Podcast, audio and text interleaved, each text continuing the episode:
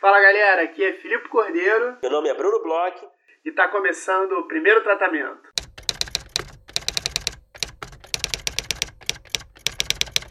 Fala Brunão, tudo bem? Fala Filipe, tudo bem com o senhor? Tudo ótimo. É, temos BO aí na semana de estreia nos cinemas, que está escutando nosso é, episódio na quarta-feira. Como é que você está se sentindo, Brunão, com o seu filme em cartaz? Conte-nos. Estou feliz, estou feliz, estou satisfeito, estou orgulhoso do, do projeto. É, a gente tá, tem tido uma frequência boa no Rio. Estamos ainda, hoje, quarta-feira, é, dia 15, ainda estamos na primeira semana de exibição. É, a gente publicou os horários no nosso, nas nossas redes sociais, então é só dar uma olhada lá, quem quiser, quem estiver afim de ver, no Rio, em São Paulo, em Porto Alegre, em Salvador, em Aracaju. É, na segunda semana agora vamos ter algumas mudanças de horários, algumas mudanças de locais, vão sair algumas cidades, vão entrar outras cidades, então a gente vai postar também nas nossas redes. E, enfim, mas eu tô feliz, a galera tá, tá, tá muito satisfeita e tem sido uma experiência ótima, uma jornada gostosa. E eu convido aí quem quiser ver, né, quem não assistiu ainda, é, para ir lá assistir, conferir esse filme de guerrilha, entendeu? Um filme aí feito com muito carinho aí, que você já recomendou aqui várias vezes, né, Felipe? Você tem sido um bom amigo. Eu volto a recomendar, não só recomendei aqui, mas como recomendei em grupos de WhatsApp, recomendei para minha família. É, recomendo de novo para os nossos ouvintes e peço que os ouvintes recomendem para as outras pessoas também. Você recomendou para sua família? Eu recomendei para minha família. Minha mãe já deve ter visto também umas duas ou três vezes. Caramba, alguém da sua família se manifestou mais no grupo? Minha mãe, só minha mãe, por enquanto. Mas também recomendou para as outras pessoas irem ver. É, eu posso cobrar satisfação se alguém já foi ver. Eu vou cobrar, vou cobrar, Bruno. Não, Vocês não também, nossos ouvintes, façam isso. É, o filme é muito bom, é muito importante a gente ver nossos filmes, ver o que está indo para em cartaz. É, a gente está vivendo essa polêmica aí dos Vingadores e cota de sala, não sei quem, não sei o que lá. Melhor do que cota é ver os filmes que alcançaram as salas sem cota, sem nada e dar essa moral pro nosso cinema e curtir um excelente filme que é o caso do B.O., né, Bruno? Opa, Felipão! Vou botar no pôster, hein? Isso aí, galera. Vá assistir, por favor. Vai ser legal. Vocês vão se divertir. É uma comédia muito legal, muito bacana. Bom, é... paramos agora com o Merchan, né? Uhum. E vamos seguir com o nosso episódio de hoje. A gente, antes de entrar na entrevista, a gente queria discutir aqui um artigo que a gente separou aqui do site Screencraft, que a gente vai colocar o link no nosso site, no post do episódio, certo? Exatamente. A gente vai estar tá, tá aí no post do episódio, é só dar uma olhada e ver o que, que é que a gente está falando, né? Sim, o artigo é sobre cinco segredos para escrever descrições de personagem memoráveis. Né? O artigo é em inglês, é do Screencraft. É, é um artigo que fala sobre a rubrica, a descrição dos personagens, que é uma coisa que nós roteiristas às vezes não, não gastamos muito tempo com ela, né? Uhum. É uma coisa muito importante. O artigo até reforça aqui que é uma das partes iniciais ali desse universo que você está criando, que você está estabelecendo, nesse acordo com o leitor, né? Então, é muito importante que você comece ali é, com o pé direito, que você estabeleça ali é, descrições interessantes, né? Que você prenda a atenção do leitor, né? É, principalmente falando do, do, dos personagens protagonistas, dos antagonistas e dos, dos coadjuvantes maiores, né? Claro que você não precisa necessariamente perder tanto tempo com as descrições de personagens ali que aparecem brevemente, com uma fala, né? Que, enfim. É, mas a gente vai listar aqui o, esses pontos que o artigo coloca como esses segredos. O primeiro ponto aqui que o artigo é, ele coloca aqui é não oferecer atributos mundanos dos seus personagens, atributos físicos mundanos dos seus personagens, né? Então ele diz aqui que não tem nada pior do que você colocar que o personagem X, por exemplo, tem tantos anos de idade, ele é careca, ele tem olhos verdes, olhos azuis, que ele está usando uma camisa branca, uma calça jeans, um sapato tal, que isso não colabora absolutamente nada com a narrativa que você quer contar, né? O que, que isso diz sobre o personagem? Nada, né? Então ele sugere aqui que por que, que você não tenta criar algo interessante, algum maneirismo, talvez, alguma característica que chame atenção, que possa é, apresentar esses personagens da melhor forma. Ele até lista alguns exemplos aqui. Por que, que você não coloca, por exemplo, que esse personagem usa meias que não combinam, né? Ou porque, sei lá, ele não usa uma, uma roupa que não é do tamanho certo dele, é, que ele tem uma barba é, descuidada, um cabelo descuidado, que ele tem uma cicatriz, que ele tem uma tatuagem. Enfim, ele dá alguns exemplos aqui de coisas que, que possam ser mais interessantes, como é, ali esse primeiro momento que você traz um personagem para o seu universo, né, Felipe? É, ele fala até uma coisa engraçada, que é aquela descrição de carteira de motorista, a gente até nem é. conta aqui, mas é aquela descrição me lembra muito aquela descrição que fazem quando é, homens aqui no Brasil têm que ir no exército, você tem uma fichinha, o cara vai lá, escreve sua altura, cor dos seus olhos, cor do cabelo, cor da, é. da pele, é uma coisa super chata, né? E a gente sabe que, assim, principalmente os personagens principais, é, tá ali naquelas dez primeiras páginas do roteiro, aquelas páginas que vão fisgar as pessoas. Então, se você fizer essa coisa meio é, bula de remédio, né, vai ficar chato, né? É, é uma coisa que, que realmente tem que dar uma caprichada mesmo, e, e às vezes você falar da diferença fala muito mais do que falar da, de tudo que ele tem certinho, né, Bruno? Exatamente, exatamente. O segundo ponto que eles falam é para não se segurar muito, não confiar muito em adjetivos.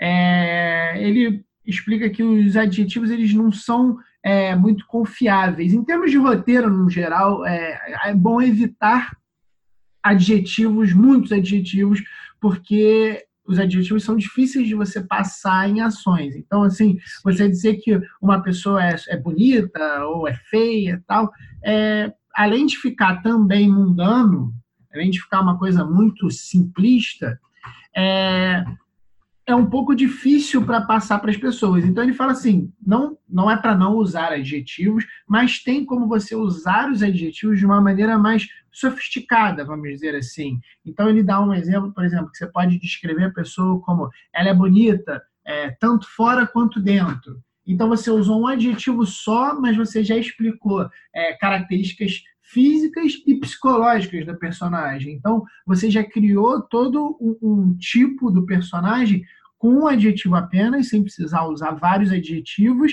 e você já transformou o seu texto numa coisa mais palatável, melhor. Ele fala aqui também um, um, de um jeito legal, é, ela tem olhos perigosos, mas que se ficam escondidos atrás de um sorriso. Então, assim, de certa forma, você use os adjetivos de forma que você faça descrições mais complexas e mais completas. Você não precisa só é, descrever como bonito, feio, é, chato, porque vão ser descrições muito simplistas também. E, de certa forma, mesmo que você não seja é, cartesiano como outro, dizer ah, olho azul, alto, baixo e tal, você vai ser mundano igual, né, Bruno?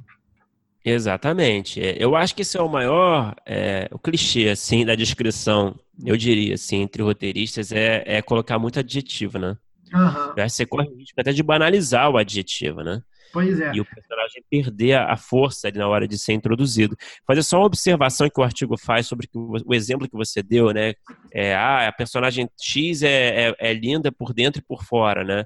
E é, isso é uma coisa meio até discutível, né? Porque tem muita gente que acha que tá, você pode descrever ela fisicamente, né? Mas como é que você vai descrever ela psicologicamente, né? Como é que isso vai ser filmado, né? Hum. É, o que eu, né, esse, eu acho que é, é, é super justo esse, esse argumento. Porém, o artigo diz aqui que, apesar de, de ser difícil filmar isso, né, esse, esse, esse lado interno da personagem, continua sendo um traço que pode ser manifestado na forma como ela interage com outros personagens, como ela se comporta, né? Você já dá um indicativo de que ela vai se comportar de uma forma que corresponda com essa característica interna dela, né? Isso pode ser interessante também. O número 3 do artigo é use perfeições e imperfeições físicas. Né?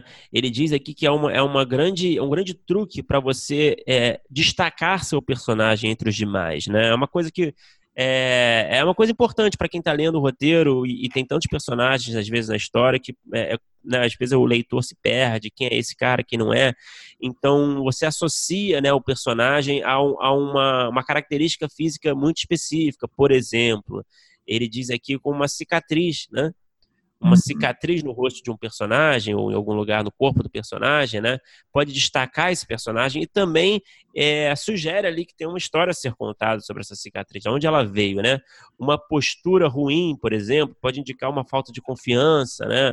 Enfim, é bom você pensar em formas como você pode destacar o seu personagem fisicamente dos demais. Isso. O, o, quarto ponto que eles falam que é bem interessante é localização. Eles falam localização, localização, localização.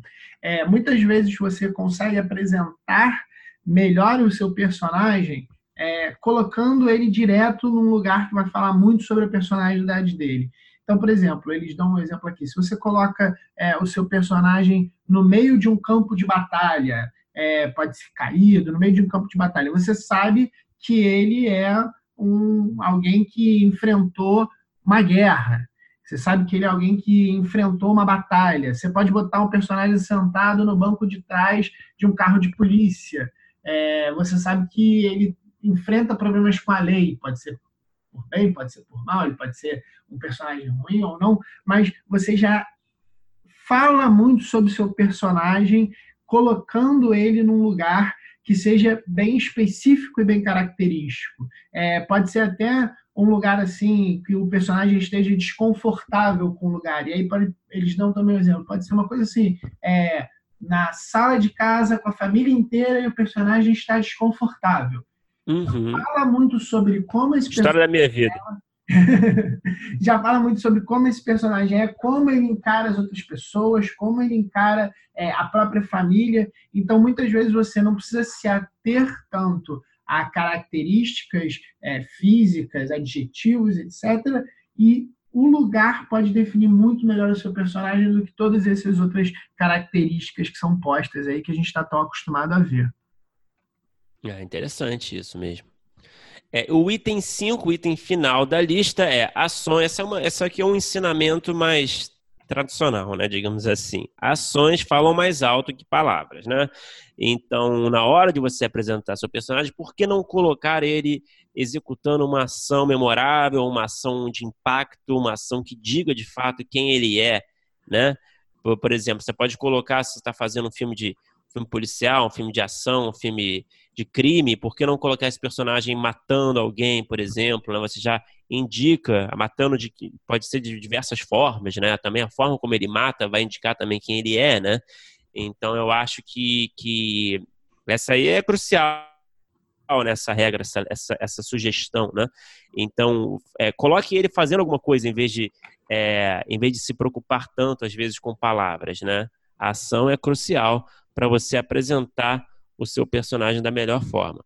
Isso, e Brunão, é, principalmente essa última, eu, eu, separei dois exemplos aqui, que são dois exemplos que eu gosto muito, e aí, por exemplo, essa de ação, tem um filme que você sabe que eu adoro, que eu já li o roteiro várias vezes, que é o Os Suspeitos, Prisoners em uhum. inglês.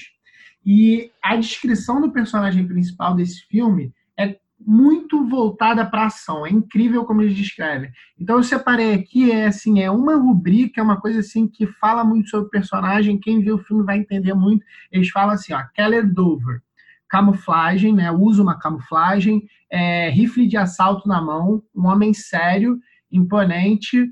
É, parece ainda um, um, um lutador, é um, na verdade, um soldado aos 37 anos ele não move um músculo e deixa seu filho dar o tiro. Ou seja, é um cara que está caçando, ele não precisava nem de tanta falar sobre se ele é forte, uhum. 37 e tal, mas é um homem numa ação num lugar. Executando uma ação. Uhum. Então, assim, e aí durante o resto do filme você vai ver é, é esse cara que é um cara que ele é um caçador, ele é um cara que é, é, é, ele sempre ensina os filhos, ele é o cara que ele é o provider da família, ele tem todo esse, esse lado forte de estar tá ensinando o filho a caçar pela primeira vez, a matar pela primeira vez, e o chão dele cai quando ele perde a filha, e ele não sabe como recuperá-la. A família dele inteira fica louca confiando nesse cara, que é um caçador, e que não consegue é o, é o... de forma alguma achar a filha. É o Rio Jackman, esse é o, é o Rio Jackman. É o Rio Jackman. Ah, e outra, outra descrição que misturam várias dessas, dessas coisas que falaram aqui, que eu gosto muito, é a descrição do personagem principal, do Kevin, do Leftovers. E eu acho muito engraçado porque ela, ela é um pouco mais. É, é, é ela, ela, descreve um pouco mais, ela usa muito. Você é do bem, piloto? Do piloto. Ela usa muito bem os artigos, mas ela usa. É, os artigos não, os adjetivos, mas ela usa ação, usa os adjetivos, usa a diferença que ele tem. Então eu acho bem interessante para mostrar, porque eu adoro esse roteiro, então tudo desse E como é que é? Desculpa. É assim, é um homem é, usando uma roupa de esporte, mas que cai bem. É, ele é até bonito, mas imperfeito. É, imperfeito. É, a cara dele parece que já tomou muitos socos. Ele hum. Tem olhos que às vezes estão humorados, é, bem humorados, mas às vezes estão muito intensos. Ele sai correndo, aí ele, ele fala um pouco das ações dele, que na verdade ele está correndo na rua. Aí, em determinado momento, continua de certa forma a descrição dele ele vê uma mulher de hobby é, na garagem. Ele dá um tchau para ela bem confiante, ela ri para ele e olha para o corpo dele. As mulheres gostam de Kevin.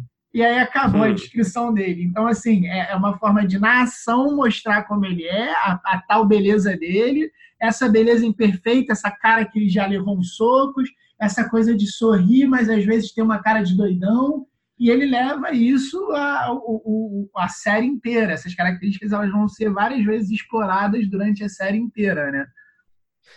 É, é curioso, né, você falar essa descrição do Leftovers, porque a gente sabe que o, né, essa, a gente, é, isso é uma, é uma, é uma é uma lei, né, basicamente, que o roteiro, ao contrário do, da, da, literatura, né, do romance, é muito mais objetivo, muito mais pragmático. E essa descrição que você deu, por exemplo, ela se aproxima um pouco do romance, né? É, ela é muito. Eu, eu lembro que eu já falei, até a gente já teve conversando uma vez sobre esse roteiro, e eu lembro que eu falei isso. Ele, ele dá uma exagerada, ele dá uma. É, é um roteiro Sim. que ele, ele é maior até do que o episódio, porque ele é um pouco mais exagerado nessa literatura, assim. É engraçado isso, né? Eu acho que é, é, o ideal eu acho que é você achar o equilíbrio, né? Uhum. Entre algo objetivo e também nesses momentos você tem uma liberdade assim para você é, explorar um pouco mais a fundo, né? Essa descrição sedutora do personagem, né? É, exatamente. E, e é isso, assim, é, aquele, é aquela linha tênue entre é, engajar o seu leitor mas também não perder de vista que isso é só uma peça que vai ser usada para construir uma outra coisa, tá? Então tem tem uma linha tênue aí, tem um meio termo que às vezes não é tão fácil encontrar assim, né? Exatamente. É, o artigo está novamente no nosso post do episódio, no primeirotratamento.com.br, nosso site. E, bom, fica lá o, o artigo, muito interessante aí, cheio de dicas boas. Isso mesmo. E agora, Brunão, vamos falar sobre o episódio de hoje.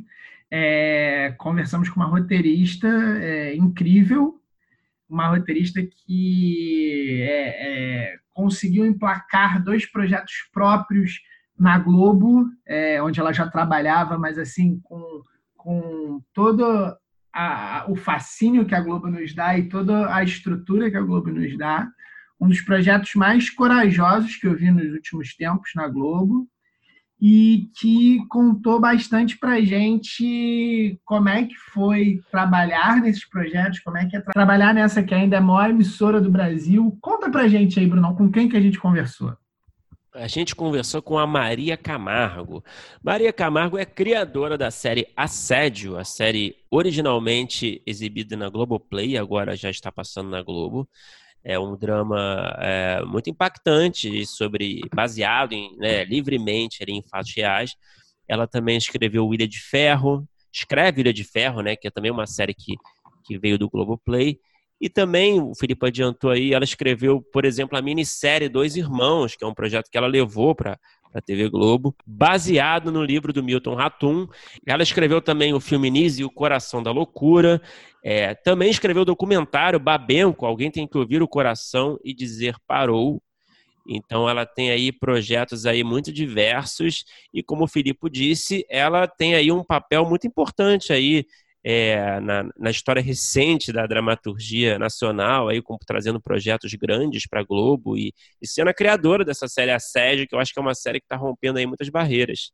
É, para quem não sabe, essa série Assédio é, é sobre né, a história do Dr. Roger Abel Macia, aquele médico que é, assediava os pacientes, né? Ele era um, um, médico geneticista, então ele assediava os pacientes que estavam tentando engravidar, uma coisa terrível.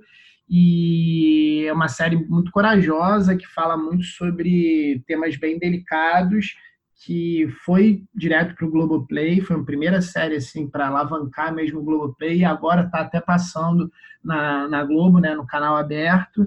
Ela também está é, é, tá envolvida na próxima super série ou novela das onze, não sei direito como é que é o nome hoje em dia, que vai ser um defeito de cor. Ela contou um pouco para a gente, bem pouco sobre o projeto que ela podia contar e, e é uma roteirista que é, fa falou, né, conseguiu falar sobre temas muito delicados na TV de uma forma é, para um, público grande, um público pô, de Globo, né, de televisão aberta e de uma forma muito bem feita, muito visceral, né, Bruno? É uma série muito legal, a série, né?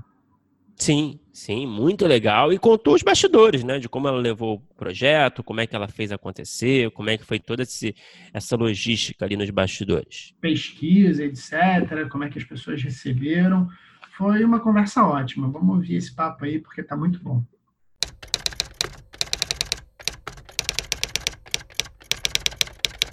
Maria, é, você é roteirista é, do Assédio, você é criadora também do Assédio, né? E você escreve também na Ilha de Ferro, que são duas séries da Globoplay, duas séries originais da Globoplay, nessa tentativa aí de, de competir nesse mercado é, de streaming, né? E aí eu queria saber o seguinte, é, como você está dentro né, desse processo, é, se houve alguma diretriz criativa da Globoplay para as suas produções originais, se a ideia era fazer produções que tivessem assim uma identidade internacional, é, meio Netflix, digamos assim, ou se a ideia era manter a identidade da Globo, é, talvez flertar com um melodrama. Eu queria que você falasse o que você puder compartilhar com a gente nesse sentido, se houve alguma orientação nesse processo de desenvolvimento dessas séries. É, bom, é, no caso, o caso do assédio do Ilha de Ferro, até porque minha participação foi diferente, né, foi um tipo de participação diferente, uhum. é, os projetos também aconteceram de formas diferentes. É, mas tanto Ilha de Ferro quanto o Assédio, os dois começaram sendo projetos da TV Globo e não da, do Globoplay. Né? Assim, uhum. quando eu uhum. apresentei o Ilha de Ferro, foi um projeto é, apresentado bem antes pelo Max Malman, depois a Adriana Lunardi passou a escrever também, quando eles começaram efetivamente a desenvolver os capítulos, e eles me chamaram num determinado ponto e eu participei lá da, da escrita de dois episódios. Mas esse projeto tinha sido apresentado para a Globo muito antes, uhum. então era para a Globo mesmo. Aí, e o assédio, na verdade, não foi tanto tempo antes assim, mas quando eu apresentei, ainda era, é, em princípio, um projeto para ser exibido na TV Globo. E logo ali no início do processo de escrita, eu devia estar escrevendo, enfim, talvez o segundo, o terceiro episódio, é, aí apareceu essa questão de eventualmente ser uma série, é, talvez para inclusive inaugurar o Globoplay. Então, assim, acho que a natureza da, da, das séries ela já estava já tava dado, né? Claro que a partir do momento que eu soube que a gente tinha essa essa possibilidade, que também não foi confirmada no primeiro assim de cara, mas que era uma coisa que eu falava, bom, vou continuar na mesma toada né, da linguagem que eu apresentei já na sinopse e que né, a gente foi descobrindo na escrita e tal. Que uhum. legal que é para o uhum. streaming, mas assim, não, não, não houve realmente essa essa demanda de para cá ou para lá, assim, eu tive muito, muita liberdade, aí falando mais no caso do assédio, porque né, eu fui a criadora e tal, tive muita liberdade para propor a linguagem que eu queria, né, e que depois se, se completou ali com a entrada da Amora, e realmente a gente não recebeu esse briefing específico, não. Na verdade, o projeto foi escolhido porque, pelo tema e tal, eles acharam que tinha uma cara de ser um bom projeto para ser levado para lá, entendeu? Na verdade, foi o contrário. Assim, acho que a, a, a natureza da linguagem que eu tinha apresentado é, parecia para eles um, um, um, bom tipo, uma boa série, digamos assim, para entrar no streaming. Uhum. Ah, então foi ao contrário, foi mais a linguagem que acabou fazendo com que eles optassem do que a opção para trabalhar a linguagem. Isso, eu imagino que sim, pelo que eu entendi, foi, foi mais por aí, sim. Então, já que você começou a falar sobre, sobre esse projeto que você que levou, como é que foi é, essa sua ideia de trabalhar esse tema tão delicado e, e, até recente, né? Assim, se a gente for pensar, é, é, é, muito recente que aconteceram essas coisas e muito pesado. É, foi a partir do livro que vocês, porque é sobre o Roger Abel Macina, foi a partir do livro, já tinha o livro quando você começou a pensar em contar essa história, ou já a partir do, dos primeiros momentos que, que começaram a sair as notícias, você já pensava em escrever essa história? Não, assim, quando eu sabia, antes de aparecer o livro e tal, mais ou menos na época em que, em que houve a, a condenação dele, e que depois ele tinha fugido, eu acompanhei ele pela imprensa, né, que tinha havido é, aquele caso, aqueles abusos todos, que ele tinha sido finalmente condenado e que depois fugiu e foi capturado, enfim, eu acompanhei ali pela imprensa. Mas nunca tinha realmente me passado pela cabeça fazer uma série baseada naquilo. Quando eu vi o livro, e aí eu brinco que é engraçado que eu comprei o livro na mesma livraria que eu comprei o Dois Irmãos, que eu também fiquei meio siderado pelo livro na livraria e, e, resolvi que eu tinha que fazer uma série naquele momento, aconteceu uma coisa parecida com, com, com, com assédio, porque o livro do Vilar da Caga, A Clínica, é, ele é um, um, livro, é uma reportagem, né? Ele fez uma apuração profunda ali dos fatos e tal, mas o que eu entendi, assim, rapidamente, lendo ali a orelha contra a capa e começando a ler o livro, é que tinha uma participação das mulheres que tinham sido abusadas, das vítimas dele, tinha uma participação é, muito forte na, na captura, no processo, né, na denúncia, no processo de captura dele, é, inclusive na captura mesmo depois que ele fugiu, né, elas tiveram uma participação nisso.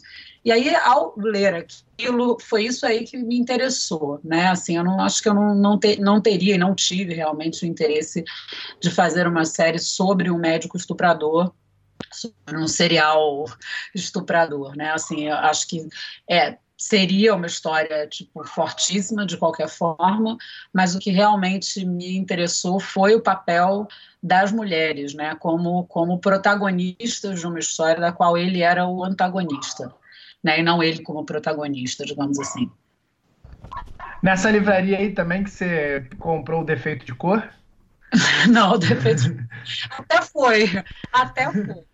Só que o defeito de cor aconteceu um pouco diferente, porque, na verdade, eu, eu já, uma amiga, eu comprei, mas ainda não tinha lido. Comprei na mesma livraria, mas eu não tinha lido ainda. É, depois o, o, o, Luiz Fernando Carvalho me falou desse livro de novo, na época que a gente estava trabalhando no Dois Irmãos. É, depois, mais adiante, é, alguns anos depois, a TV Globo me chamou para fazer a adaptação e eu achei incrível. Né? Entre, entre nesse meio do caminho eu li o livro, achei incrível, sabia que a TV Globo tinha os direitos, né, para adaptar e fiquei torcendo muito para eles me chamarem para fazer. É, mas foi diferente no caso dos irmãos, por exemplo, que eu é, apresentei o projeto para a TV Globo e, enfim, até tive, cheguei a comprar os direitos do livro antes e depois esse, esse projeto passou para a TV Globo, né? No caso do assédio também não era um projeto que já estava lá, então, mas sim, foi tudo na mesma livraria. Tô, quando eu tiver problema de crise, de bloqueio criativo, tenho que passar por lá, né? Qual é a livraria para você indicar para quem Livraria tá... da Travessa de Ipanema. para quem está com dificuldade aí, procurando uma ideia de história. Tá, vai lá, passa lá na Travessa.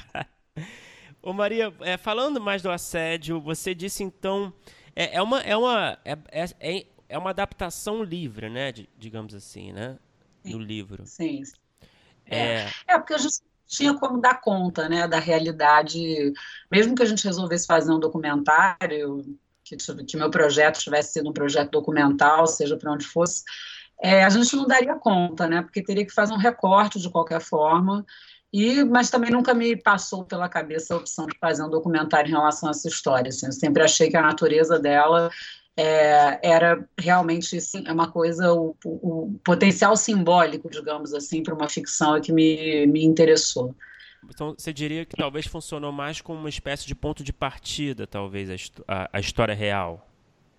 Sim, eu acho que ela, ela, eu acho que a força da história é, eu acho que assim existiu uma coisa muito forte, isso é da história tal como ela aconteceu, é, que é o, o eu sempre enxerguei desse jeito e por isso, na verdade, eu acho que isso, essa foi a, motiv, a motivação para apresentar o projeto, era que o, o, Roger Abdelmaci, né, o médico da vida real, é, representa, ou, ou aparentemente para mim pareceu representar é uma faceta muito cruel né, da nossa, do nosso mundo, da sociedade onde a gente vive, e que quem é mulher sabe bastante bem disso, porque eu não conheço nenhuma mulher, ou praticamente nenhuma, que não tenha sido assediada de alguma forma em algum momento da vida. Né? Então, assim, a gente sabe que o mundo é machista, é, a gente é assediada, as mulheres são assediadas no mercado de trabalho, fora do mercado de trabalho, no ambiente social, às vezes né, por pessoas da própria família, é, são abusadas de várias formas diferentes, enfim. Então eu achei que o, aquela história tão extrema, né, e que, mas que, no entanto, não é a única, eu tenho certeza que tem várias dessas histórias escabrosas aí, assim como apareceu o João de Deus agora, é, certamente tem muitas outras que a gente ainda não conhece, né, que talvez a gente nunca vá conhecer, porque o silêncio prevalece ainda, né, em torno desse tipo de coisa, mas o que eu achei que aquela história extrema, ela era muito simbólica desse mundo, né, dessa permissividade, uhum. afinal de contas, não foi uma vítima nem duas, nem foi uma coisa que aconteceu ao longo de, de um tempo restrito, foi um, um, uma história que se arrastou ao longo de anos, né, com centenas de vítimas, e que ele conseguiu se manter intocado, né, durante muito tempo. Então, havia uma permissividade do mundo, né, que que fez com que ele conseguisse chegar àquele lugar. Né? Teve muitos casos de mulheres que tinham tentado denunciar ele é, de várias formas, fosse na delegacia, fosse no conselho de medicina, fosse contando para os seus maridos ou para alguém de confiança, e quase sempre é, isso não dava em nada. Aliás, não dava em nada realmente, só passou a dar depois que essas mulheres, é, algumas mulheres, né, um grupo pequeno de vítimas dele, conseguiu se encontrar. Uma fez uma página no Orkut, e a partir dali elas foram se. Essa cadeia começou a se fazer. Né? Então eu achava que tanto ele representava um mundo antiquíssimo, né, e atualíssimo, uhum, quanto elas, uhum. é, é, aquelas vítimas especialmente, também é, é, mostravam que tinha alguma coisa que estava mudando, porque se não tivesse mudando, elas não teriam, estava mudando por conta das redes sociais, que permitiram que existisse uma, uma comunicação entre pessoas que jamais tinham se encontrado, né? E também estava mudando, sobretudo, porque elas passaram a ser ouvidas, né? De alguma forma, elas tiveram uma vitória, é, eu diria que inédita, né? Em relação a um, um, caso tão escabroso, né? De violência sexual. Então, eu acho que tinha as duas coisas, né? Na história, é, os dois mundos em confronto, né? Eu diria assim, um mundo é, movido por uma engrenagem machista e um outro mundo onde as mulheres tinham um papel, um protagonismo né, que ia combater esse tipo de comportamento. Então, acho que daí nasceu realmente a, até o, não só tipo, a, a, o desejo de fazer a série, mas também a própria estrutura narrativa da série, né? Como construir essa estrutura para dar conta disso. Então, assim, como eu não poderia dar conta, a gente não poderia dar conta mesmo de centenas de casos, né? A gente sempre ia deixar a coisa é, sobrando. Eu achei que o interessante era pegar esse elemento, né? Construir personagens ficcionais e que claro, assim, tem uma personagem da, das vítimas que ela é um pouco mais, ela é mais próxima da personagem da vida real, porque ela teve um papel é, importante, um pouco diferente, atípico dentro do, da escala lá de horrores, então essa personagem, ela é mais próxima, as outras foram realmente condensações, né, assim, de, de, de várias coisas que inclusive se repetiam, né, no modus operandi dele, então a gente foi é, é, pensando, né? Então, assim, tem muitas mulheres que não conseguem falar, é, não conseguiram jamais contar isso que tinha acontecido. Então, essa mulher que não consegue falar e que permanece em silêncio durante muitos anos, a gente vai representar, na personagem da Estela. Então, vamos uhum. construir um personagem a partir disso. O que, que vai acontecer com ela? Né? É, personagens que foram abusadas, anestesiadas. Então, é, vamos colocar essa representada nessa personagem, nesse momento específico. É, ao mesmo tempo, é isso, como a gente estava, então tinha que ter essa liberdade, né, até para construir uma coisa que fosse potencialmente é, que esse simbolismo e essa potência toda ficassem mais fortes possíveis do, possível do ponto de vista dramatúrgico, digamos assim. Então eu precisava de liberdade para criar isso. Por outro lado, tinha coisas que assim eu estava ancorada na vida real lá, né? Eu, eu não queria negar que a gente estava ancorado na vida real, inclusive porque a força dessa história é porque ela nasceu da vida real, né? Sim, né? Isso realmente aconteceu. É uma coisa tão inacreditável que isso tenha acontecido que que a gente tem que assumir que realmente aconteceu, né? Tanto que é, eu sempre quis que tivesse na abertura que tinha sido baseado nesse livro, né? No final eu dou as referências na legenda do que, que aconteceu no caso da vida real, né? Então não teve nenhum momento que eu neguei isso, mas é, eu sempre quis é, tratar essa, então eu queria tratar essa realidade com responsabilidade, né? Então tinha coisas que a, a liberdade vai aí até um certo ponto, porque eu não posso, tem certas coisas que eu não podia criar, né? Eu não podia inventar, por exemplo, que ele tentou matar uma delas, por exemplo. Uhum. É, teve um dado momento que a gente até viveu uma situação assim de, de, de, né, de ter, escolhendo caminhos assim que em algum vários dos depoimentos vários não mas em alguns dos depoimentos em algum momento elas algumas dessas vítimas citavam que tinha, tinham recebido telefonemas estranhos, ou que teriam um carro parado na porta delas, ou coisas assim, como se tivesse, elas estivessem sendo ameaçadas é, ou de morte, ou coisas assim. Mas isso nunca ficou, na verdade, provado que efetivamente tinha acontecido, ele não foi condenado por isso, ninguém indiciou ele por isso. Então era uma coisa complicada. A gente chegou até a fazer algumas cenas onde acontecia isso, a gente via um carro lá na porta, olhava pela janela e tal. Depois eu comecei a ver e falei assim: é, na verdade a gente tem que colocar isso quase que assim, como sendo o medo delas, né? Uhum. Qualquer carro estacionado na porta naquele momento poderia dar medo, porque você está tão, né, você já está tão oprimido por aquela história, por aquela tragédia, por aquele trauma que você viveu, que eventualmente você vai achar que se tiver um carro preto estacionado dois dias na tua porta, pode ser alguém te vigiando, né, independente de ser o médico ou não. Mas tudo isso a gente tinha que tomar muito cuidado, eu não podia inventar que ele tinha matado uma delas, não, né, não, ou tentado matar, enfim, então é isso, né? O tempo todo a gente do desenvolvimento ali, que foi até razoavelmente rápido, mas a gente ficava se perguntando, isso aqui sim, isso aqui não, isso aqui dá para fazer, isso aqui não dá, né? Mesmo perguntas, é, tinha, claro, perguntas estéticas que a gente tem o tempo todo em qualquer série, né? Qualquer coisa que se vai escrever, é, a gente vai fazendo as opções ali, mas nesse caso ainda tinha essas perguntas éticas, né? Digamos assim. Uhum. É, nesse processo aí de desenvolvimento, vocês, como é que vocês fizeram? Vocês chegaram a ouvir algumas das vítimas? É, ou vocês ficaram só com o material que já tinha sido é, pego na investigação, no livro, etc., ou vocês chegaram, você chegou a conversar com as vítimas? Não, a gente conversou com elas, eu conversei com elas só no fim do processo. É, acho que foi bom que tivesse sido assim, porque enfim, cada um, para cada uma delas aquela história é muito grande, né, imensa, uhum. uma coisa que toma elas por completo e com toda razão.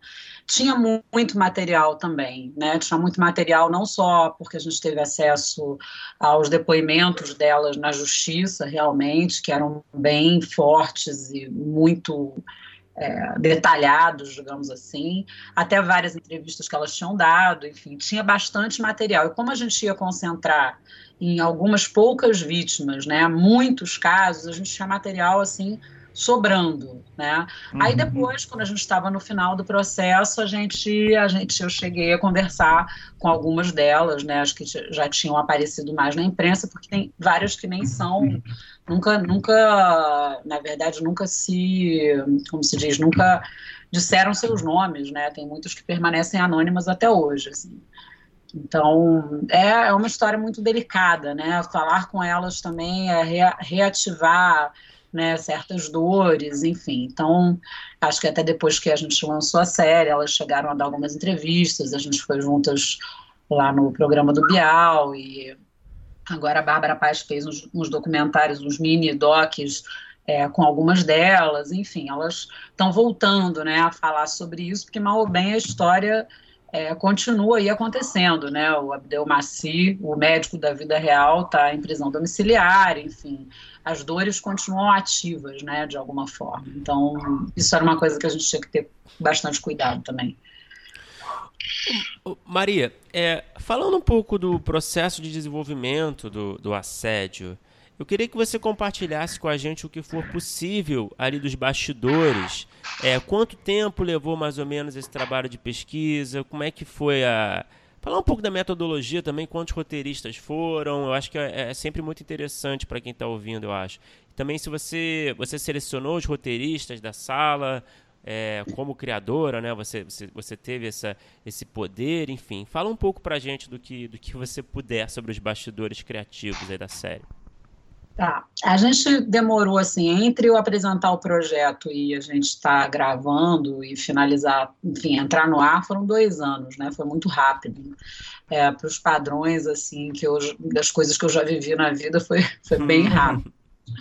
É, eu sim, eu, eu no primeiro momento quando eu li o livro e quis apresentar o projeto é, eu chamei para trabalhar comigo a Eduarda Azevedo, que já tinha trabalhado comigo é, numa, numa novela antes, que ela era, ela era pesquisadora de Babilônia, que eu fui colaboradora do Gilberto Braga, do João Ximenes e do Ricardo Linhares, e eu tinha gostado muito dela, e ela tinha uma característica, quer dizer, além dela ser pesquisadora de, de conteúdo, digamos assim, ela tinha uma formação jurídica, porque ela também é advogada. Então eu achei que era importante ter uma pessoa que tivesse essa noção, porque é isso, a gente estava lidando com uma vida real, tinha um processo de condenação, né, uma boa parte da história se passava justamente nesse, nesse é, não necessariamente neste ambiente, porque a gente não tinha que estar dentro nesse, de tribunal o tempo todo, mas envolvia né, questões jurídicas importantes e delicadas e tal.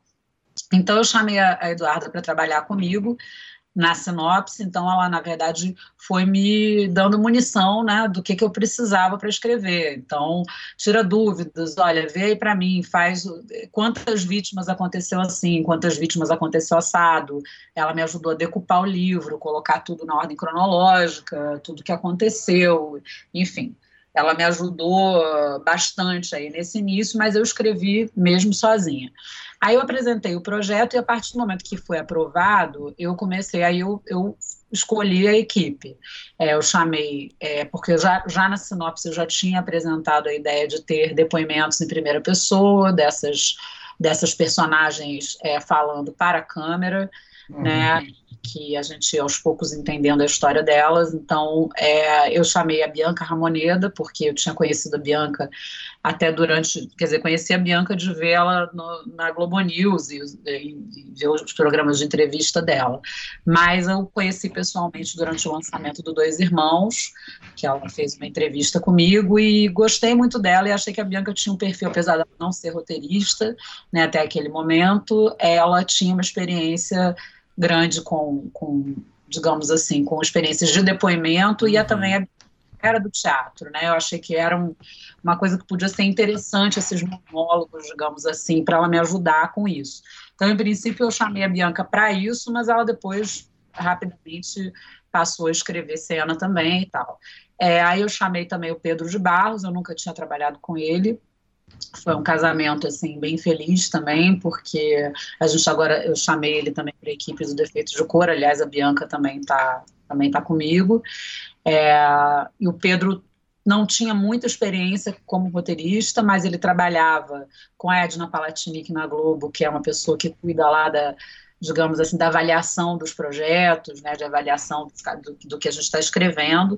Então, ele tinha muita experiência como leitor de dramaturgia e a formação dele era de cinema. Ele tinha se formado em cinema na PUC, ele tinha estudado roteiro no Canadá, enfim, ele, ele tinha uma, uma pegada mais cinematográfica que interessava bastante usar, assim, porque ter uma formação também era cinema, a gente até se topou ali na, na universidade, embora ele seja muito mais novo mas aí, e também aí chamei o Fernando Rebelo, que eu também já tinha trabalhado com ele, como os dois como colaboradores, é, em, outra, em novelas e tal. O Fernando já tinha uma experiência maior com novela, né? Mas o Fernando também é um cara que tem muito conhecimento de teatro, de literatura e tal. Então fomos nós, eu, Fernando Rebelo, Pedro de Barros e a Bianca Ramoneda. Uhum. E a Eduarda continuou sendo a pesquisadora daí até o, até o final do projeto.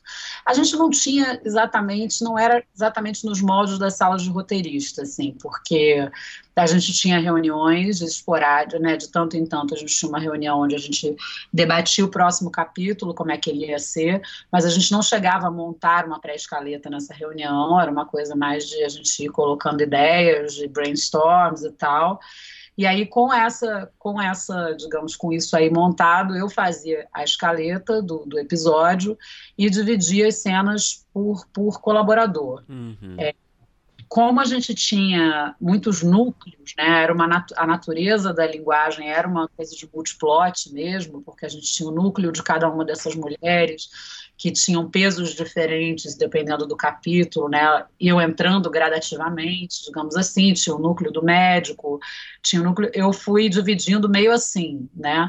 E algumas cenas, enfim, aí algumas cenas eu, eu escrevia já de cara.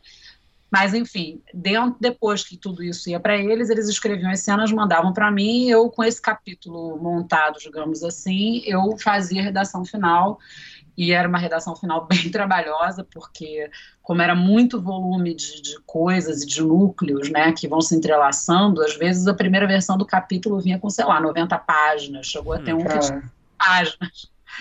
E eu tinha que transformar o negócio em 30 e poucas páginas, né, 40 no máximo. Então, é, na verdade, 30 e poucas, nem 40. Então, era, era, às vezes, era osso, realmente, assim, conseguir, tinha que, né, realmente tesourar muito e ir achando ali dentro daquilo o que, que era realmente que a gente tinha que contar com aquele capítulo, porque era essa coisa do multiplot me deu um trabalho danado, mas era da natureza da linguagem, não tinha como, como fazer diferente, eu acho, porque era a ideia do coro, né, dessas mulheres que vão se somando, essas vozes que vão se somando, uhum. se somando então, tinha que ser assim mesmo. Mas, no fim das contas, é, foi isso. A gente acabou escrevendo rápido, eu não tive nem tempo quase de fazer um segundo tratamento, porque a revisão já foi praticamente dentro do set. Né? Foi mais ou menos isso.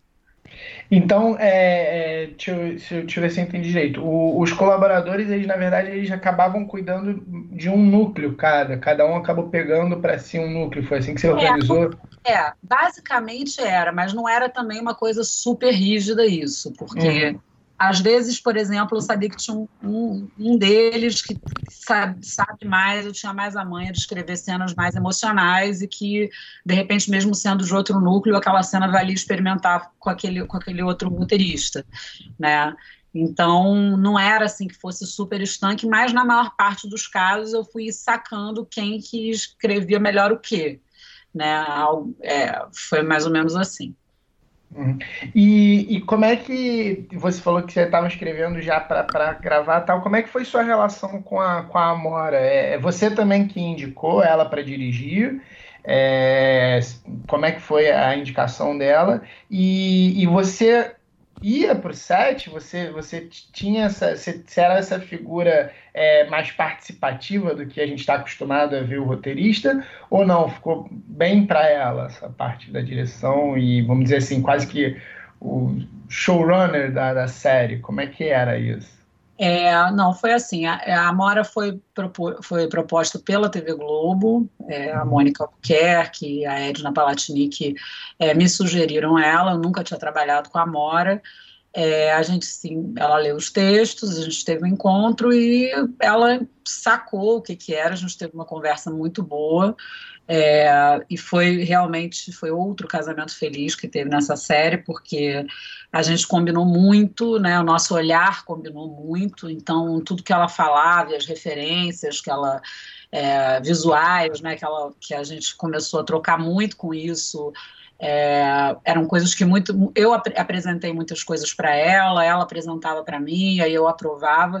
Isso foi uma dinâmica que permaneceu ao longo de toda a produção, inclusive até a edição.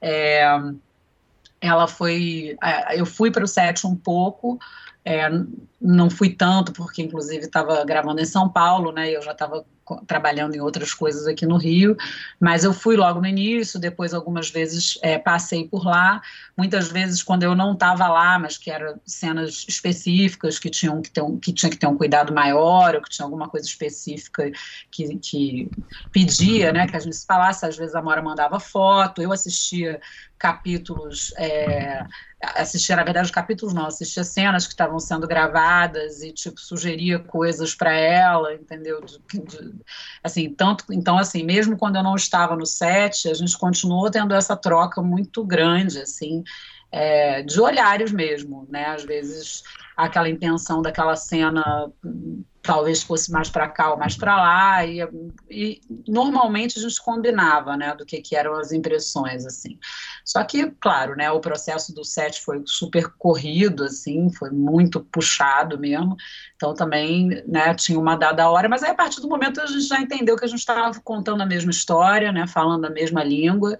E aí depois quando a gente foi para a edição que aí foi foi montado no Rio, Vicente Kubrusli, que foi o montador é, principal, assim, é, a gente também é, participou ali, a gente, o Vicente montava um corte, nós duas víamos, a gente debatia aquilo, às vezes a gente ia lá, conversava com o Vicente, cada uma fazia as suas observações, várias das observações batiam, ou quando elas não eram as mesmas observações, normalmente eu concordava com o que ela tinha colocado e ela concordava com o que eu tinha colocado. Então, foi super bom nesse sentido, assim, eu acho que é, foi até incomum, assim, porque é isso, a gente não se conhecia antes, né? Poderia não ter dado tanto certo assim, mas deu. Maria, você gosta do set? Você, que que você, como é que você enxerga? Eu sei que nem sempre é possível, né, o roteirista estar presente, como foi o seu caso, é, em muitas horas no set. Mas eu queria saber se você gosta do set, que a gente tem aqui é, um registro aqui de muitos roteiristas que não gostam de estar no set, né? Às vezes é um ambiente que não é muito favorável ao roteirista. É, e também se você acha que quão importante é a presença do roteirista no set, na sua visão. Olha, eu tinha uma experiência anterior de set, porque bem antes de eu ser roteirista, eu era assistente de direção, né? Então eu. eu hum, coitado, é... hein? antes, antes de ser assistente de direção, eu queria ser fotógrafo. Eu queria ser hum. fotógrafo estilo, depois é, eu queria mas tinha vontade de fazer cinema, e aí eu fui trabalhar como assistente de direção. Quando é, rolou de eu fazer a oficina de roteiro da TV Globo, que foi com, quando eu comecei a escrever, eu inclusive fiquei super dividida, porque eu estava ali fazendo uma série, até na TV Globo, por acaso, porque eu não era contratada deles, mas eu estava fazendo uma série chamada Mulher, é, como segunda assistente de direção, e era, enfim, estava é, sendo uma experiência bem legal.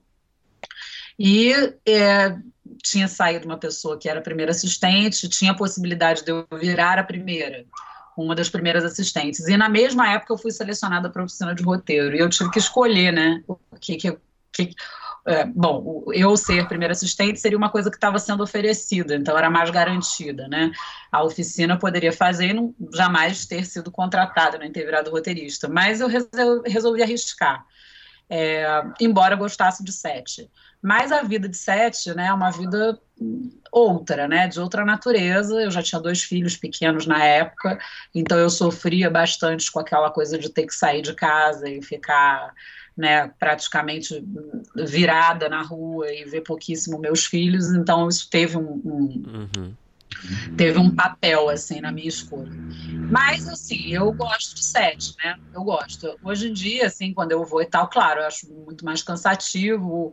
Eu gosto da opção de ter, que eu fiz de ter é, ter uma profissão de, de que eu fico em casa, acho maravilhoso, acho que das coisas melhores que tem na profissão de roteirista é uhum. isso, apesar, apesar de ser difícil, né, porque você tem que tipo, ter um tipo de disciplina, é, você nunca tem feriado, né, enfim, você acaba misturando a vida e as noites de sono e tudo com o trabalho, mas é, eu, ainda assim eu acho que foi uma escolha boa, não me arrependo, mas quando eu vou para o set, obviamente aquele bichinho do set, assim, volta um pouco, então eu, eu curto. Eu curto, eu gosto muito da, da coisa da imagem, gosto muito de ver o trabalho dos atores, né? Acho bem, bem interessante, assim. E eu acho que qualquer projeto, quando a comunicação entre o diretor e o autor se dá de uma forma próxima, né, íntima e que as coisas, que as pessoas estão falando da mesma coisa, do mesmo jeito, eu acho que ajuda muito o projeto. Acho que faz muita diferença mesmo. Às vezes isso não necessariamente quer dizer que você tem que ficar, o roteirista tem que ficar no set direto, né? Como aliás não aconteceu comigo com a Amora. Mas eu acho que de alguma forma, seja com a presença no set ou de outro jeito, eu acho que é muito importante realmente a boa comunicação e, e a harmonia entre o diretor e o autor, né? Para a gente estar tá falando da mesma coisa. Acho que faz muita diferença, sim. É, eu tenho uma curiosidade que eu achei legal no início da conversa, que você falou que o, o Dois Irmãos você chegou a comprar antes os direitos, os direitos do livro e, e o próprio assédio foi uma ideia que você levou. Minha dúvida é assim, é comum isso você, na, na Globo, vocês, os roteiristas levarem assim é, ideias de fora e serem é, compradas, encampadas é, com regularidade. É, dois irmãos e a sede elas até são próximas assim, de lançamento. Eu imagino que deva ter tido um, um, longo caminho até elas saírem. E quando você comprou os direitos dos dois irmãos, estava pensando já em apresentar mesmo para a Globo, fazer uma minissérie, ou estava pensando em outro formato, era alguma coisa mais, é, um projeto mais próprio, ou não, você já estava com essa ideia de fazer a minissérie na Globo? É, olha, eu tive, acho que sorte, porque acho que sim, a gente tem liberdade para apresentar projetos de qualquer natureza né, estando lá, bom, não estando também, todo mundo pode apresentar um projeto, mas estando lá, né, a gente tem um canal bacana. Eu fui é, ouvida realmente nos projetos que eu apresentei. Né, tem, fui muito feliz nisso, a Mônica Albuquerque, o Silvio de Abreu, que são as pessoas que estavam à frente ali. O Silvio entrou depois, mas é, eu sempre fui muito bem recebida nesses projetos que eu apresentei como autora, né? É, antes eu tinha passado, já tinha passado por, já estava na Globo há um tempo, tinha trabalhado como colaborador em algumas novelas, já tinha escrito outros programas que eu escrevia sozinha, tipo Linha Direta ou Por Toda a Minha Vida, coisas assim, mas que eram de outra natureza, né? Que eu tinha sido, digamos assim, alocada pela empresa para escrever aquela coisa. O Dois Irmãos foi o primeiro projeto que eu apresentei, que era um projeto meu. É, e eu, assim, na verdade, num primeiro momento, quando eu li, eu trabalhava é, no, no, com a Edna Palatini, que é essa pessoa que tem, que na época é, eu estava fazendo muito uma pesquisa de livros para serem adaptados, porque como eu também sou muito ligada à literatura, sempre fui, sempre gostei muito de ler, a literatura sempre alimentou meu imaginário muito, assim, é, foi um tempo muito feliz, inclusive, porque eu li tudo do Dostoiévski, li vários do Tolstói, não sei o que, eu fui fazendo assim um, um select dos russos para ver o que, que era ali, podia original, alguma coisa legal e tal. Então, eu fiz isso com vários autores. E no caso do Dois Irmãos, nem foi uma coisa que foi pedida pela Globo, às vezes acontecia, ó, faz um parecer desse livro para ver se você acha que esse livro dá para adaptar. No caso do Dois Irmãos, nem foi isso. Foi a minha leitura na Livraria da Travessa lá. Eu fiquei apaixonada pelo livro e fiz, pedi, pedi para fazer um parecer sobre esse livro. E aí eu fiz esse parecer indicando para a TV Globo que aquilo renderia uma minissérie. E aí fiz esse parecer, mas não aconteceu nada com isso naquela época. E aí, como eu fiquei muito, continuei, enfim, meio obcecada pelo negócio, eu procurei o Milton, eu encontrei o Milton numa, numa Bienal do Livro, É, fui apresentada para ele e falei, Milton, até indiquei para a TV Globo e tal, mas não, acho que não rolou e tal. Peguei o contato dele. E aí depois eu fui lá azucrinar o Milton falei, Milton, o Globo não quer, mas eu quero. O que, que a gente faz, né? Assim, não tenho muita coisa para te mostrar. Né? Na época eu não tinha feito nada como autora principal. Os projetos de longa que eu estava fazendo eram todos aqueles projetos de longa um pouco patinando, ou que não tinha dinheiro, ou que não sei o quê. Então, efetivamente, eu tinha pouca coisa para mostrar para ele, dizer, olha, fiz isso aqui, né? Mas ele foi muito legal comigo. Eu, eu pedi para ele me autorizar a escrever um, um, um argumento para mandar para o Mink, para aqueles, aqueles de, concursos sim, lá uhum. de desenvolvimento, né, para levar uma, uma grana de desenvolvimento. E aí ele me autorizou a fazer isso, e aí eu comecei, porque tinha sido, na verdade, naquela época, nem tinha como apresentar, né? Eu trabalhava na Globo e, além disso, também nem tinha né, esse mercado de séries como está agora, né? Praticamente quem fazia quem fazia minissérie era a TV Globo mesmo, né? Então eu, é, como produtora independente, eu nem tinha uma produtora na época, hoje em dia até tem, mas na época nem tinha, era eu, Maria, pessoa física, né? Inventei aquele negócio. Então é, eu não, não dava para eu continuar como pessoa física querer fazer um projeto de minissérie.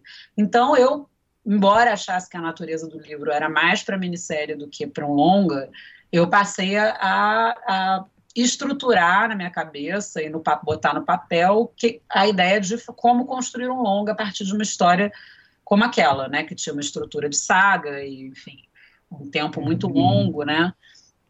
Que recorte que eu iria fazer. Então quando eu fiz esse argumento, digamos assim, eu fiz um argumento para longa-metragem. E aí o Milton adorou e tal, e aí depois disso eu acabei não ganhando dinheiro lá do Mink, mas ganhei o Milton, que foi uma coisa muito boa. e aí ele me deu os direitos, cara, foi inacreditável. Comprei opção, né, claro. Aí eu comprei opção dos direitos e falei, bom, agora vou ter que achar um parceiro, um diretor e tal. E comecei a procurar parcerias e estava nesse processo aí, conversei com umas pessoas e tal, quando apareceu o Luiz Fernando, que pelo lado dele lá tinha lido o livro e foi falar na TV Globo e disseram não, mas inclusive esse livro já está comprado os direitos e por acaso a roteria, a, a pessoa que comprou eu trabalho aqui. E tá aí em casa.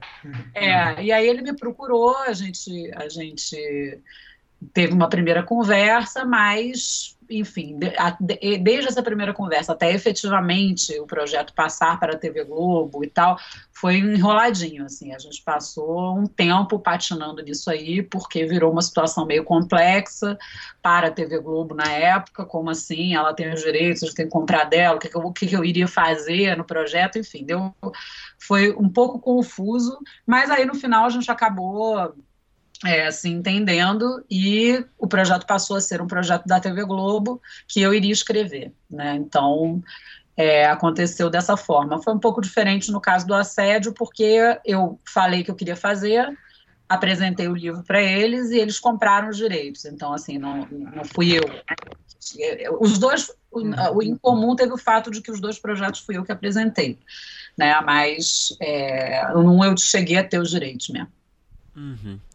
Ô, Maria, aproveitando que a gente Deus. começou a falar do Dois Irmãos aqui, eu queria saber de você é, se você pudesse traçar um paralelo entre o trabalho de escrever uma série e escrever uma, uma minissérie, né, que é o caso do Dois Irmãos, é, aonde que esse processo, se você quiser falar até de novela também, né, que você tem experiência também no, no próprio lado a lado, né, é, por exemplo, é, se você puder traçar um paralelo, assim, o que que, o que que, onde que esses trabalhos se encontram em termos de tom, assim, é, não os trabalhos especificamente, mas os gêneros, né, os formatos, né, novela, minissérie, série, o que que é mais satisfatório para você como roteirista? É, e como é que é em termos de rotina? Como é que eles se diferenciam? Como se encontram? É muitas perguntas em uma. Vamos ver se eu consigo. Responde o que der. É, eu acho que assim é, tem, tem processos de trabalho são, os processos de trabalho são diferentes, né, de uma novela, da minissérie, até pela quantidade. É, eu nunca fui uma autora é, cabeça, autora principal de uma novela, mas é, trabalhei como colaboradora de três novelas, na verdade, o, o Sítio do Pica-Pau Amarelo, é, da Duca, com a Duca Rachid, depois, é, depois o Lado a Lado, que foi do, do João Ximenes e da Cláudia Lage, e depois a Babilônia, que foi com o Gilberto e Ricardo e João. É, eu, assim, como, como o, o, trabalho como colaborador é bem diferente do trabalho como autor é, principal por conta da responsabilidade mesmo, né? Se aquilo tudo der errado, a culpa vai ser sua, se você for o criador e o cabeça, não tem jeito, né? Uma cena ruim, o, o autor vai lá e reescreve a sua cena, vai dar um pouco mais de trabalho e tal, mas você está mais ou menos mais protegido, né? É, quando você é o autor principal, se aquilo der errado, assim, é muito, é mais trabalho e é mais responsabilidade, isso é um, um fato, uhum, assim, é muito uhum. legal, né, por outro lado, isso aí você está fazendo aí a coisa que você quer, né, você tem um, alguma autonomia ali, então você está, é, novela, não necessariamente você está achando aquele projeto, sabe, não necessariamente aquilo é do teu coração, assim, às vezes até uma coisa que você começa a trabalhar e né, não está assim tão envolvido, você vai se envolvendo porque o processo de escrita vai te colocando dentro, seja você colaborador ou autor principal, você sempre vai é, mergulhar naquele projeto e tentar fazer ele o melhor possível. Mas é bem diferente a, a posição, assim. E de linguagem tem bastante diferença, mas eu acho que depende bem do autor, né? Porque eu vejo, por exemplo, muitas minisséries é que tem caras de novela, né, que são é, minisséries, que são novelas mais curtas, mas que a linguagem é muito parecida, por mais que ela né, tenha que ser sempre mais concentrada, né, você vai ter que resumir a novela pela natureza dela, que você tem que expandir né? É o contrário, a série, na verdade, você tem que é, você tem que reduzir, reduzir, reduzir, é isso. Você vai pegar 100 páginas e vai transformar em 30, né? Você vai ter que reduzir, reduzir e deixar ali o extrato do que realmente é importante. Então, dá, tem que trabalhar muito com as elipses, né? O que, que é que você não está mostrando. A força vai para aí, que é uma coisa muito da linguagem cinematográfica mesmo, né? A, no, a, telenovela, como você tem que expandir, é o outro processo, na verdade, você tem que ver o que, como é que aquilo pode render e como é que você vai fazer aquilo render mais, porque senão você não consegue fazer 180 capítulos. Né? Então, eu acho que são processos de construção quase opostos, eu acho. E aí, para mim, assim, entre minissérie, quer dizer, porque também a diferença entre minissérie e seriado é confuso também, porque, por exemplo, o assédio foi pensado para ser exibido todos os dias, como se fosse uma minissérie.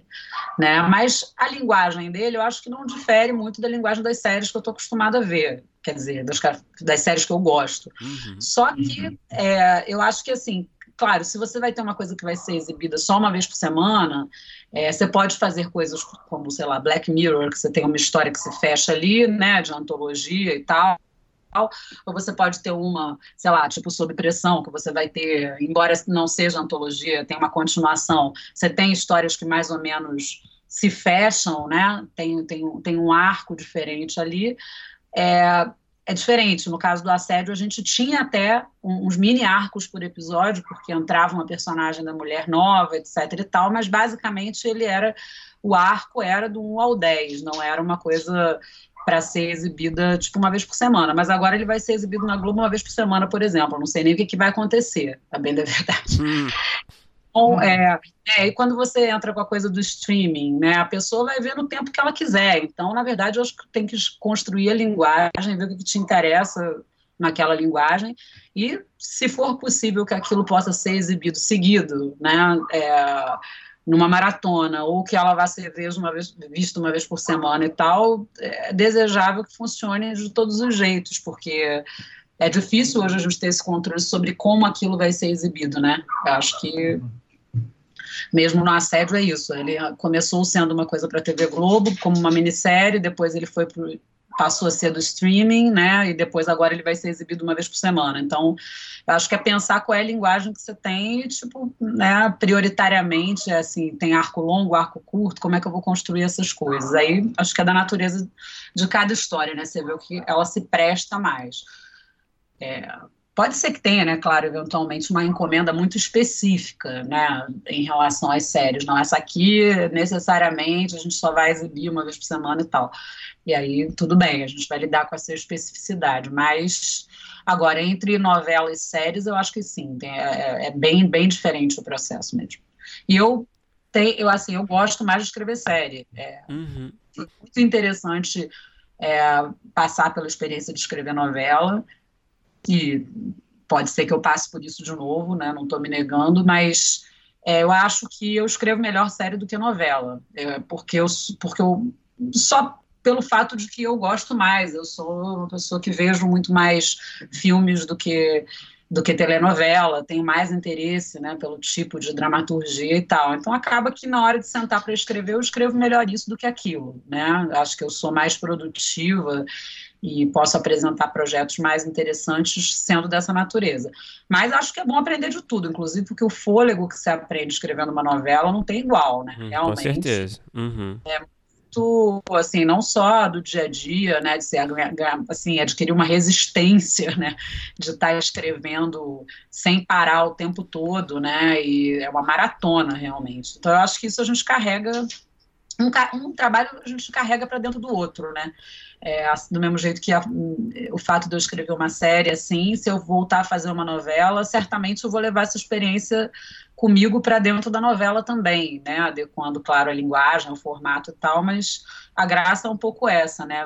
A gente não vai perdendo nada, as coisas vão se somando. É, o, o, o próximo o projeto que você está trabalhando agora é um defeito de cor? Isso, é. Tô, tô e aí ele, ele, é um, ele é uma super série, né, que eles chamam agora, ele, ele, é, um, ele é um quase um híbrido, assim, ele está mais próximo hoje em dia de qual linguagem? Essa, esse horário das 11, eles estão mais próximos das séries, porque, pô, eu, eu, eu, eu quando eu estava fazendo a pesquisa e eu vi, eu fiquei, é, pô, super feliz, porque eu conheço o livro, ainda não li todo, porque é um negócio gigante, né, mas é uma história fantástica, assim, na primeira página você lê e já fica impressionado.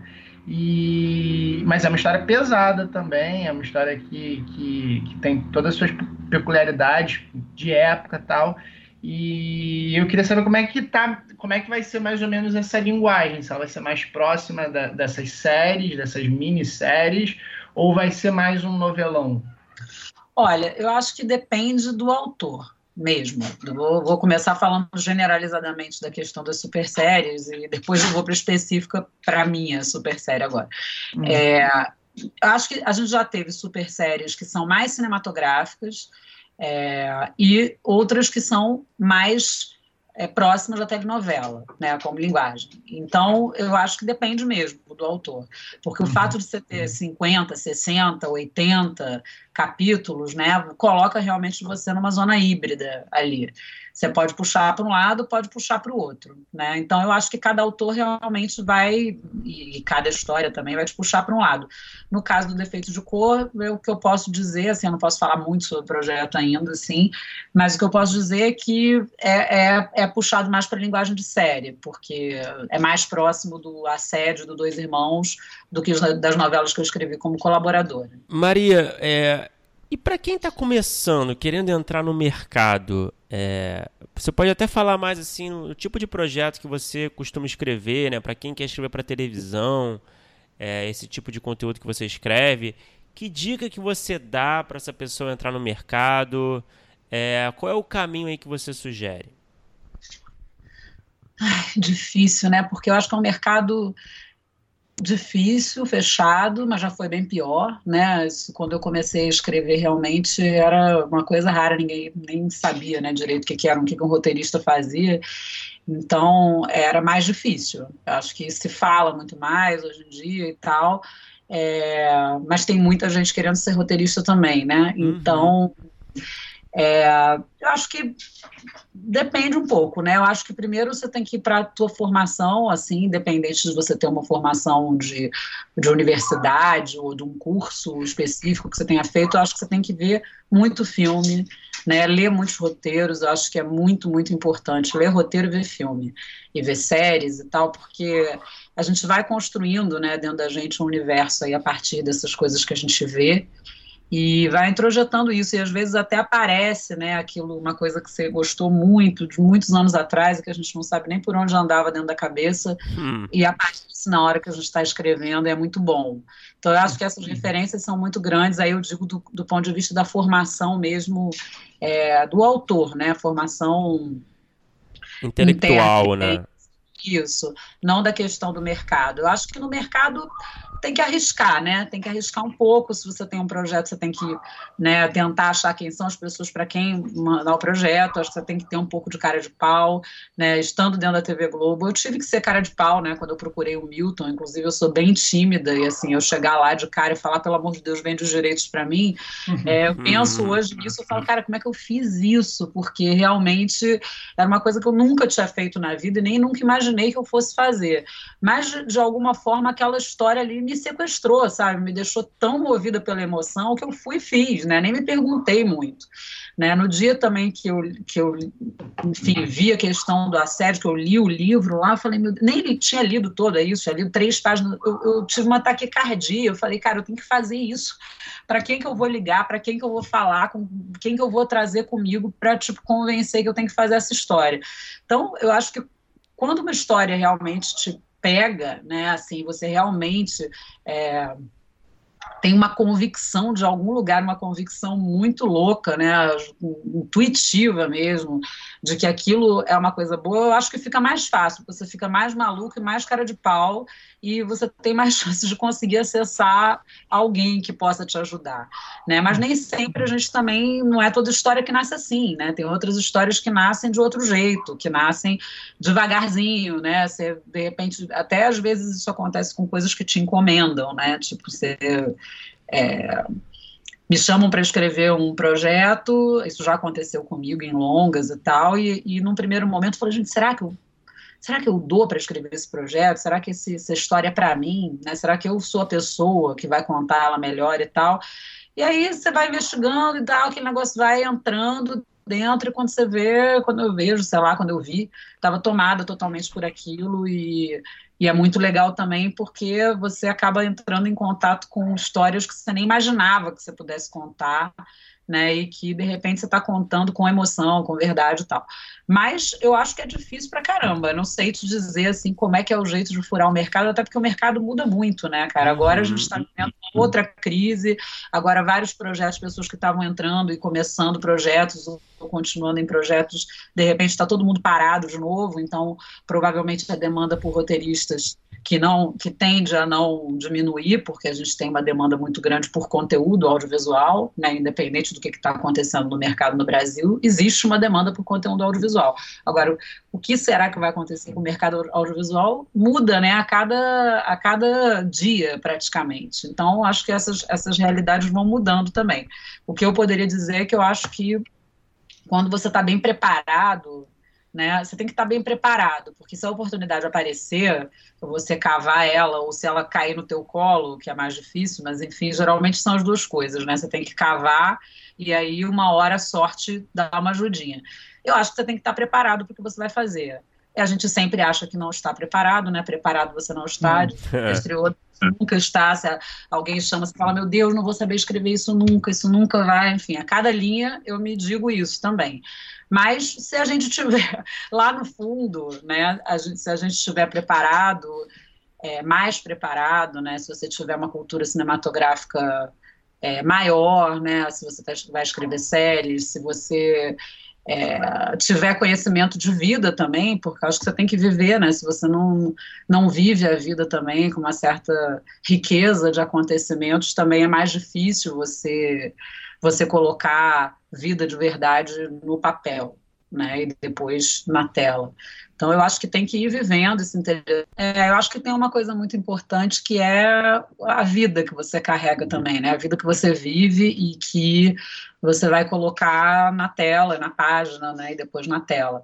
É, o Milton Atum até que enfim, é, um dia me falou uma, um dia me falou não, eu li até isso que ele, numa entrevista que ele deu, é, que ele disse que, ah, para ser um autor, perguntavam para ele que conselho você daria para você virar um autor e tal, e ele dizia, ah, vive intensamente os primeiros anos da sua vida, depois espera mais um, uns 30 e aí você começa a escrever. e eu acho que ele pode estar exagerando um pouco, mas não muito, assim, eu acho que tem é muito comum, inclusive, entre autores, você ver autores que têm histórias da infância, né? Infâncias muito particulares, às vezes difíceis, né? É, convivências complexas. Eu acho que essas histórias que a gente carrega, e não, você não precisa ter sido infeliz para escrever, não é isso. Mas eu acho que as experiências de vida que a gente carrega, elas é, quando a gente dá sorte, elas viram linguagem, né? O sofrimento vira linguagem também. E eu acho que viver é importante pra caramba, né? Porque senão você não tem conteúdo para escrever. Na hora que você. Assim, é muito comum ler roteiros que até são bem escritos, assim, que são corretos do ponto de vista da forma, mas que não tem alma, né? E aí não serve de nada, né? Um roteiro que é, não, a alma não está ali na, na forma artificial, ela, né? Soa muito artificial, é. Uhum, Parece que você está sempre vendo um comercial, né? Uma coisa que ficou muito parada na publicidade, que nada contra, né? Tem muita coisa boa que se faz em publicidade, mas quando você está falando de dramaturgia, você tem que ir além, né? Tem que ir para outros lugares. Então, aí é a vida mesmo. Vida e, claro, e, e é isso, ver bastante coisa, ler, ver como cada autor desses é, lidou com, com a vida e transformou ela em linguagem. Ah, perfeito. Maria, a gente tem um bloco final que a gente faz sempre né, com os nossos entrevistados. A gente faz as mesmas perguntas finais. Então, vamos, vamos lá para o bloco. Então, é... Tá, perguntas sobre o que? Diz aí. é tranquilo, Prepara. É, é tranquilo, é tranquilo. É, Maria, primeiro, qual foi o melhor roteiro que você já escreveu, na sua opinião? Pode ser para TV, cinema, minissérie, novela, série, pode ser um episódio específico, enfim, fica ao seu critério. Cara, eu não consigo achar nada que eu escrevo tão bom assim, não é falsa modéstia, não. Eu acho que é aquilo que a gente estava falando sobre a gente se questionar o tempo todo, né? É muito difícil escrever, mas se eu tivesse que escolher algum trabalho que eu escrevi, eu, eu escolho o Assédio, porque foi o, o último, né? Ele está mais fresco aqui na minha cabeça. É, eu acho que eu consegui arranjar algumas soluções que eu gosto ainda. Outras coisas não gosto tanto, mas eu consigo extrair ali algumas coisas que eu gosto. Então, eu escolheria o Assédio. Tem algum episódio específico que você consegue destacar? Ah, é difícil também, porque eles estão muito entrelaçados, uhum. mas tem alguns momentos. Eu gosto do episódio 5, por exemplo, mais do que eu gosto do primeiro e do último, por exemplo. E, bom, se você teve dificuldade para achar o, os roteiros bons, é, sei, os ruins, como é que você lida com os ruins? Qual foi o pior roteiro que você já escreveu, na sua opinião? Ah, já escrevi muita coisa ruim, viu? Vou te é. dizer. Ruim é tipo, é fácil, né? Que... Não, é, já escrevi muita coisa ruim. Agora, muitas coisas que eu acho ruins, elas tiveram o seu papel na minha vida, né? Por exemplo, eu escrevi o Linha Direta. Foi assim que eu primeiros roteiros que eu escrevi na TV Globo foram do Linha Direta, aquele programa. Uhum. E eu não gosto do programa, não gosto da, de como ele é, achava que tinha um tom sensacionalista e tal. Mas ter escrito Linha Direta foi muito importante para mim. E quando eu vejo hoje, não só a questão do tema, porque é, eu ali entrei em contato com muitos casos de feminicídio, praticamente toda semana tinha um caso de feminicídio para contar, e aquilo me chocou muito. É, então, é, tematicamente falando, eu te digo que o, o, assédio tem muito a ver com o fato de eu ter escrito linha direta lá atrás, uhum. é, inclusive, às vezes, até do ponto de vista de linguagem, né, o uso do, da, das entrevistas, que seriam entrevistas, né, entrevista barra depoimento, é, entremeando com a narrativa e tal. Então, é, eu acho que serviu, né, isso, tá, tá dentro de uma caixinha ali que, tipo, me gerou outras coisas, mas eu não gosto do que era o programa, né? Aquele Marcelo Rezende fazendo, tinha aquele tom sempre um pouco e tal. Era legal porque às vezes prendiam os bandidos, né? E tinham, tinha uma função social, digamos uhum. assim. Mas é, eu tive que começar assim, é, tipo, fingir que eu estava escrevendo é, como se diz, filme no ar, né? Passei a ler, ver muito filme no ar para, tipo, falar, não, estou escrevendo um filme no ar, porque estou escrevendo um filme no ar, vou pensar aqui de outro jeito. Tentar achar dentro. E qual é o produto audiovisual, pode ser nacional ou estrangeiro, é, pode ser série, pode ser filme, que você assistiu e você gostaria de ter escrito, ou ter tido a ideia, ou ter participado de alguma forma é, da escrita? Série ou filme? Tanto, Tanto faz, faz, pode ser. Se você quiser uma série, um filme também, não tem problema. Pode ter vários, não. Tem vários. É, é, filme, tem, filme tem muitos, assim. Eu queria ter feito o Pântano, da Lucrécia Martel, queria ter feito o The Apartment, do Billy Wilder, queria ter feito o Amor, do Haneck. É, série, o Youth do Sorrentino, queria ter escrito também. É, queria ter dirigido o Cafarnaum, da Nadir Nabak, que eu vi outro dia e achei incrível o filme. Tem um filme também chamado, que foi traduzido aqui no Brasil como Indomável Sonhadora, que agora esqueci o título dele em inglês, é The Beasts of the Southern Wild, acho que é isso, que eu acho incrível também, queria ter dirigido aquele filme. É, queria ter dirigido e escrito Pichote, que eu revi há pouco tempo e acho que não envelheceu nada, muito pelo contrário. Falei vários filmes, né? Série, uhum. é, tem, tem muitas séries que eu gosto também. Eu queria ter escrito Sopranos, por exemplo, hum. Que já está um pouco aí para trás, mas não fica para trás, né? Acho que inaugurou muitas coisas interessantes para nós como autores.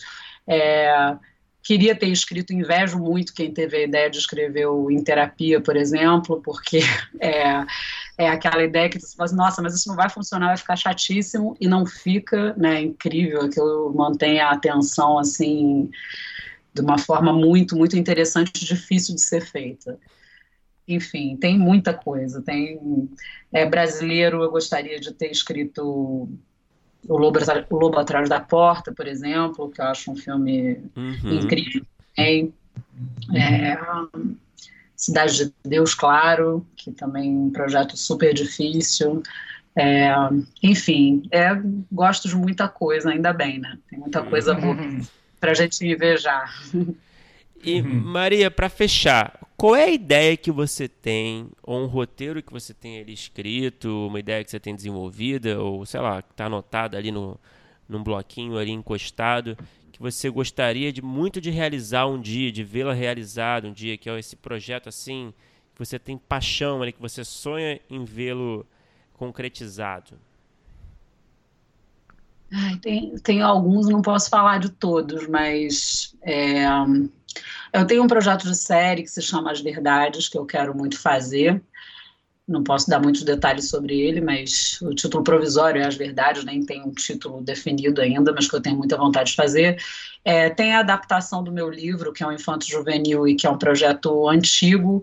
É, às vezes eu me sinto até um pouco longe dele, porque ele já começou há muito tempo e mas eu, enfim, ganhei uma bolsa, fui para a Espanha por causa dele, tenho, participei do laboratório de roteiro com ele, um projeto pelo qual eu tenho muito carinho, que hoje em dia é um projeto da TV Zero, e que a gente, enfim, estamos aí, eu estou agora tendo que fazer, inclusive, uma versão atualizada do roteiro. Qual é o nome, desculpa? É, chama O Medo e o Mar. Ah. E eu estava muito longe dele há algum tempo, e agora estou me aproximando, né? Estou sendo obrigada a me aproximar da história de novo. Não foi simples, mas está é, sendo muito interessante também olhar com outros olhos. Assim, é um projeto que eu queria queria ver acontecer. E tem um projeto que eu quero muito que estreie, mas que já está finalizando, que é o, o filme da Bárbara Paz sobre o Hector Babenco e que eu fui parceira dela é, fiz o roteiro junto com ela e que é um projeto que eu amo muito, assim, me fala muito ao coração e que eu quero muito que as pessoas vejam. Pô, que legal, que tem, legal. tem previsão? É, olha, eu acho que esse ano ainda, espero eu. Está terminando a montagem e assim, a gente vai começar a enviar para festivais, então não sei exatamente como vai ser o timing, mas se não for esse ano, é no ano que vem com certeza. Poxa, que projeto legal, hein? É, muito, muito. Bem especial mesmo. Somos fãs do Babenco, que legal. Oh, Maria, é. muito obrigado por conversar com a gente, viu? Foi muito legal. Ah, foi demais foi o papo. Muito obrigado.